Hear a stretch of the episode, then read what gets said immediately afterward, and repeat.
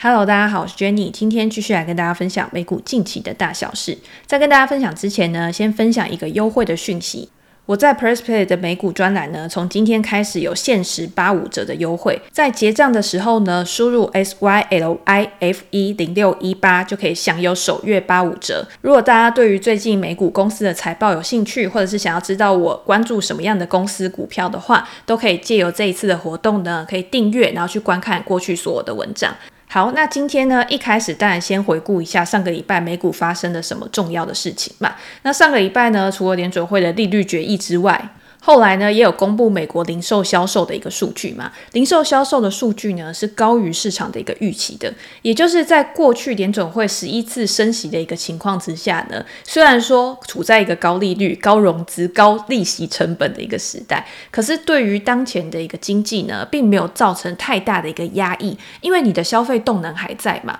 我们之前有分享过，零售销售这个数字呢，它是没有经过通膨去调整的。也就是说，如果今天通膨很高，物价开始大幅的上涨的话，零售销售它也会被推高。可是这个推高呢，不是大家的购买力变强了，而是因为东西很贵，可是你有一些东西都还是实际要去做消费的，所以去推高了零售销售的一个数字。可是现在的情况跟之前已经不太一样了嘛。现在的情况是我们可以看到原物料啊、油价啊，有一些东西都持续的在叠加当中。那未来呢，有没有可能会造成经济衰退？因为对于能源的需求降低了嘛，所以会导致呢整个有通缩的一个情况。那这个时候你去看零售销售的时候呢，它过去这个物价膨胀的因子已经减少了，但是如果还是可以有一个上升的数据的话，就代表说现在还是有人持续的在消费的。那到底是谁在消费？跟他们消费了什么东西呢？我们就可以从这个数据里面的细项去看嘛。所以在上个礼拜公布的数据里面呢，像在杂货啊、家具啊、电子产品啊这些品项呢，它都是持续的在上升的。像是汽车啊，或者是居家修缮这些类别呢，其实也是有成。成长的。如果今天景气不好，如果今天大家真的觉得要节衣缩食的话，对于像汽车啊、修缮这一类的，它通常是会比较保守的嘛。可是目前看起来呢，情况好像就不是这个样子。那另外呢，在加油站的花费呢，确实是减少了，就是代表说油价的下跌呢，导致大家可以把钱去花在其他的一个地方。所以我觉得这个对于整个经济来说呢，是比较正向的一个讯号吧。那今天如果是一般的消费品的话，我们也可以看到，像联合利华啊，他就有去统计，他有发现说呢，最近的消费者真的是愿意多花一点钱去买一些比较贵、比较好的一个东西。跟之前呢，我们在看零售商的时候，他们都会说啊，现在大家来店里面啊，都只想买比较便宜的东西啊，甚至是一些比较高所得的人呢，他们都不愿意花太多钱，他们都会到比较低价的商商店去做一个消费，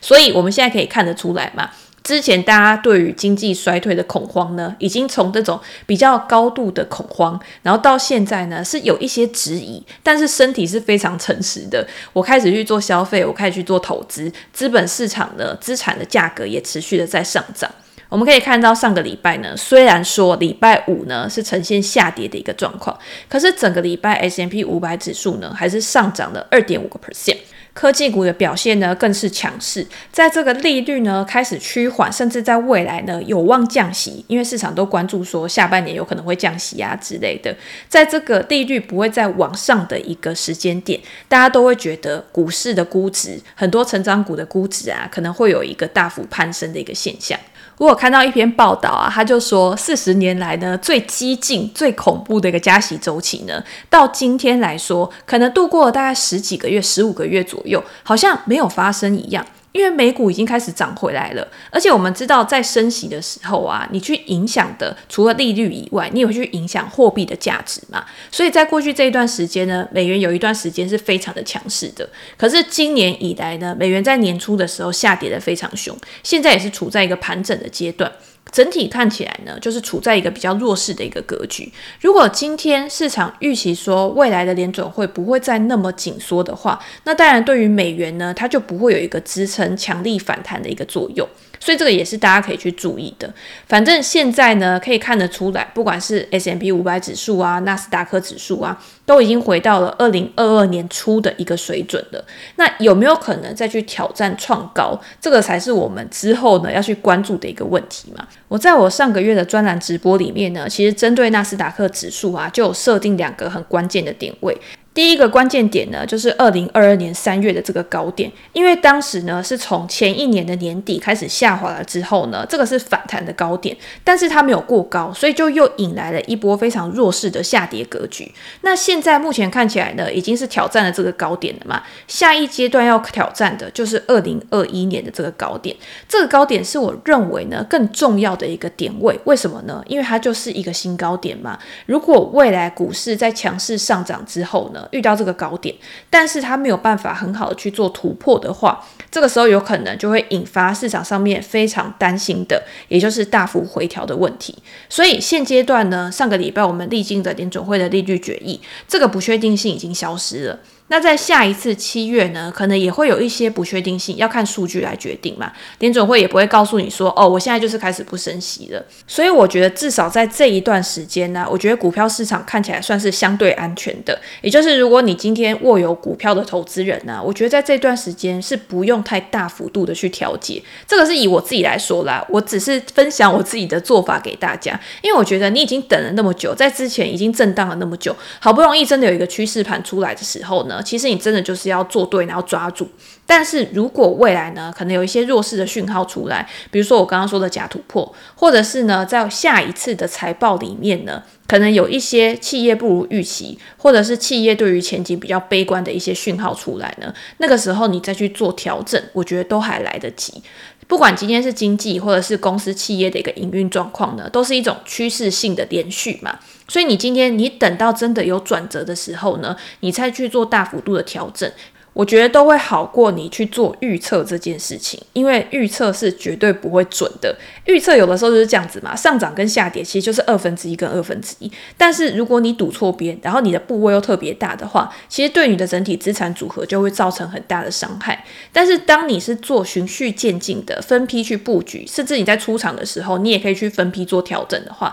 对你的资产组合的影响就不会这么大。你自己在抱有这些持股的时候呢，你也会觉得比较安心，比较。抱得住。好，那如果今天我认为说，我觉得股票市场现在是可以去投资的，那要投资什么？就是我们第二个要去问的问题。那我自己的习惯呢？如果我现在认为说现在是一个多头市场，是牛市的话，我一定是去找现在市场上面最强势的公司，或者是最强的产业。那我们知道嘛，如果你今天在上涨的时候，它一定是要有一个主题的动能去推升它上涨，你一定要有一个主流的族群。现在市场上面主流的族群是什么呢？我觉得很简单吧，就是 AI 嘛。可是有读者问我说：“啊，我今天如果要去找 AI 的公司的话，我到底要怎么样去挑啊？有没有一些除了像微软啊、Google 啊，或者是像特斯拉之外的公司呢，可以去做一个布局的？”我记得这在我们前两集的时候也有提到嘛，我就说今天你如果问说 AI 股有哪些的话，它是一个非常大。非常空泛的一个概念，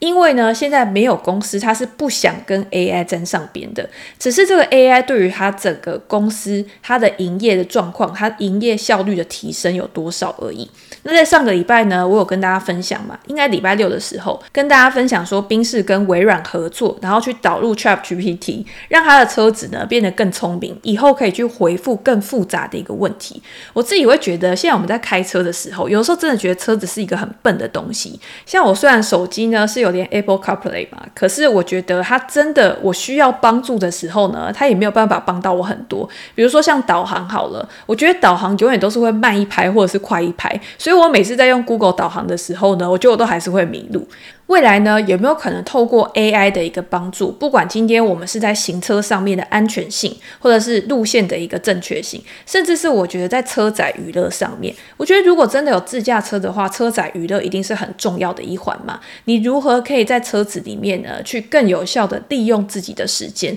而且又可以非常安全的驾驶？我觉得这个就是未来的一个愿景跟蓝图。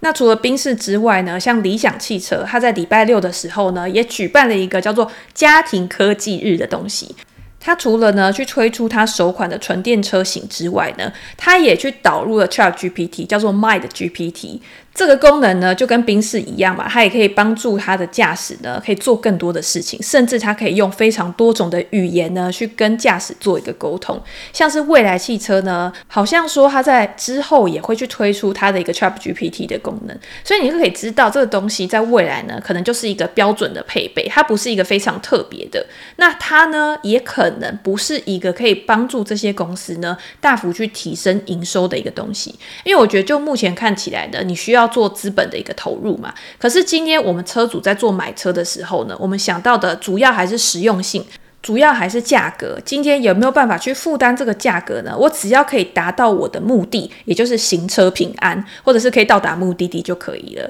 所以我觉得，就现阶段来说呢，这个东西它不是一个有非常实质性意义的。那有实质性意义的是什么？我觉得还是要回到像我们之前讨论特斯拉一样，今天如果你可以让你的产能变顺，如果你今天呢，你可以提高你的成本效率的话，你有更高的获利能力，当然你就可以在降价上面，你可以在普及率上面可以比竞争对手还要多一分优势。那今天你未来的车子越多呢，你这些软体服务都是为了去支持你未来你的车子上面可以做一些什么事情，可以去额外订阅什么东西。这些额外的营收呢，因为软体的东西是具有网络效应的嘛。你今天打造一套出来之后呢，越多人使用，你的成本就可以被降得越低。那当然，你的获利能力呢就可以持续的在提高。好，那我觉得像汽车啊、车厂这些，它算是比较软硬整合的方面。在未来车子都越来越智能的一个情况之下呢，我觉得汽车绝对是跟 AI 脱不了关系的。那如果今天我们只单看软体的话，因为我最近有跟大家讲嘛，我比较关注的都是在高速成长股的一个部分。这些高速成长股呢，它也有一些是需要去用到 AI 去帮助它，可以更好的去提供它的一个服务。比如说像资安，其实大家最近可以看一下资安的类股。我觉得资安呢，在导入 AI 方面呢，有很多公司它是具有一定的。竞争优势，比如说像 Crosstrack，。比如说像我们之前提到的 Sentinel One 这家公司，他们两家公司呢都是端点安全的云端服务提供商。那他们都有一个平台，然后这些平台上面可能就会有不同的模组，然后针对端点安全或者是其他延伸的服务呢，去为他的客户呢打造更好的一个资安服务。那另外呢，如果是在生产力方面的话，像 p a n t i e r 之前也是大家非常关注的一个公司，但是在去年呢，它的股价也是跌到非常惨。今年以来呢，股价大幅的反弹，就是因因为他之前在政府合约上面有优势，但是他现在他的业务呢也持续导入到一般的企业，那他为企业量身打造的一些服务，甚至衍生到如果今天他为某一个产业打造出一套系统，这一套系统呢或许也可以用在这个产业的其他公司上面，就变成一个有标准化，但是他又可以额外的去量身定做某一家企业的特殊功能。这个对于公司有什么好处呢？就是。我觉得相对于之前呢、它在成本上面，我觉得会是比较具有效益的，当然就可以提升它的一个获利能力。所以这个也是大家可以去稍微看一下。我自己在我的 PressPlay 专栏也有写 Palantir 这家公司的文章，大家可以再过去看。那另外一家呢，还有 UiPath 的一家公司。这家公司呢，之前在某一段时间也是大家非常关注的，而且也是木头姐非常喜欢的一家公司嘛。但是呢，后来就是因为可能 AI 热潮啊，或者是成长股的一个低迷，所以导致市场上面呢，已经没有什么人在讨论这一家公司。那我最近也是有写这家公司的文章，我自己会蛮看好这家公司的原因，是因为它有一个概念呢，我觉得跟 Palantir 是蛮相同的，就是他们都认为说他们在过去很长一段时间呢，已经琢磨在人工智慧这个领域非常久了。所以现在像生成式 AI 的一个出现啊，它的一个普及，对于公司来说，等于是有一加一大于二的一个效果。UiPath 这家公司呢，它就是做 RPA 机器人流程自动化的嘛。你今天你平常呢有一些工作上面，或者是你在某一些事情上面很琐碎的一些流程啊，你只要可以把把它做一个步骤的处理，你就可以把它变成机器人。那你今天在电脑上面去操作的时候呢，它其实就是仿照你人的一个动作。然后去处理你每天必须要做的重复的事件。那如果今天再延伸到可以有更高阶的 AI 的话，它会去怎么处理？你可以用对话式的方式呢，然后去告诉他说你的需求是什么，你就不用像之前呢，因为之前大家可以知道，你今天要做机器人，你今天要叫他做重复的事情很简单，但是你要怎么样把你平常在做的这个流程变成一个标准化的步骤？有的时候对于某些人来说是很困难的，他是没有这样一个逻辑的概念的。他做事的时候，呢，就是比较随心所欲的。可是如果今天呢，你可以用这种对话式的方式去提供你的需求，然后对方又可以去帮你量身打造出一套真的适合的流程的话，或许就会有更多的一个商机出来。所以这个也是我在看好 UiPath 的时候呢，我觉得这家公司比较独特的一个地方。好，那如果大家觉得前面两个成长股呢，你都觉得啊，这些公司我真的是不太熟，所以我也不敢去投资这类型的公司。最后，我们再来跟大家分享上个礼拜公布财报的 Adobe 这家公司。放在最后讲呢，是因为我最近有拍影片嘛，所以我最新的一部影片呢，其实就是用图文并茂的方式，在跟大家分享，我觉得 Adobe 之后的未来发展。其实我自己一直都是很看好这一家公司的竞争优势的，但是有的时候股价它不一定是反映公司的基本面嘛。加上在过去这一段时间呢，其实确实也有很多新创公司出来挑战，说，诶，我今天电子合约啊，可能就是 DocuSign 这家公司抢占更多的一个市占率呢，然后可以创造更高的一个成长。在那个利息非常低，然后环境非常宽松的一个时代呢，对于这类成长股，当然就是有非常大的一个助力。可是如果大家最近去看 DocuSign 的这个股价的话，你会发现它到现在呢是还没有很好的去扭转它的一个空头格局的。就算它在上个礼拜呢，在前一阵子公布了它最新一季的财报是优于市场的一个预期的，可是股价呢在那一天也是开高走低，没有办法有一个很好的动能。这跟我们之前在讲成长股还有稳健成长股的时候，有一点我觉得是非常重要的，就是当一家公司啊它的一个营收成长，它的来源呢是比较单一的一个业务的时候，在当下这个环境呢，对于它就不会是一个很大的利多。通常这个稳健成长股呢，它一定是有一个它原本就非常赚钱的一个公司，而且它的现金流呢也是非常好，然后去支撑呢它可以去扩展其他的一个业务。可是如果你今天你的营收来源很单一的话，你只有电子签名，或者是你延伸到一些其他的一个业务，可是这些业务呢没有办法成为一个权重非常高的占比。那如果今天有一点点的成长趋缓，对于公司的估值来说就会有非常大的一个压抑。好，那我们还是回到 Adobe 嘛。Adobe 在二零一二年、一三年开始转型，从以前的套装软体转型到订阅经纪公司之后呢，它的营收就有一个蛮显著的一个成长。可是今天它的营收呢，也不是说一下暴冲，可能三四十趴、四五十趴那样子，它就是跟之前相比，可能就有十五个 percent、二十个 percent 以上的成长。厉害的是在哪边？我觉得它比较重要的是，我今天营收上升之后呢，因为以前你可能你要买盗版啊，或者是你买一套可以用很久啊，到了订阅经纪公司的时候，变成是一个持续性的收入。公司呢，可以利用这个持续性的收入，并评估说，我今年我要留账上多少现金是比较适合的，我可以更好的去规划我其他的投资，我额外的一个支出。那另外还有一个重点，以前我们在买这种套装软体的时候，我们可能都是在某一个什么经销商啊，或者是某个电脑公司啊去买。可是当你今天变成线上订阅的时候呢，它少了很多这种销售渠道的成本，它的获利能力呢也一定会提高。所以你去看 Adobe 它的一个。毛利率、营业利润率跟它的净利率，其实都是逐年在提升的。我觉得这个就是还蛮重要的一个关键指标。那再来呢，它的现金流表现呢，其实也表现得非常好。所以 Adobe 就算它短期遇到逆风，就算它短期面临到其他公司的一个挑战呢，只要它这几个重要的指标没有改变的话，它长远来说呢，还是值得长期投资的一个标的。所以到最后呢，如果我确认说它处在这个产业呢，是还是会持续成长的，公司的财务体质呢也没有太大的一个问题的话，那接下来就是去衡量嘛，那公司的估值到底应该是多少？那公司的估值呢，像 Adobe 这类型的稳健成长股，我都会先去看说它过去可能五年啊、十年的一个估值大概是多少，本益比大概是在什么样的一个区间里面，然后用这样子呢去评估说，那它现在合理的股价是多少？可是这个有一个问题，就是过去的本益比呢，可能是建立在它过去的业务之上嘛。但你要想哦，Adobe 它现在有没有其他的催化剂可以去提高它的估值？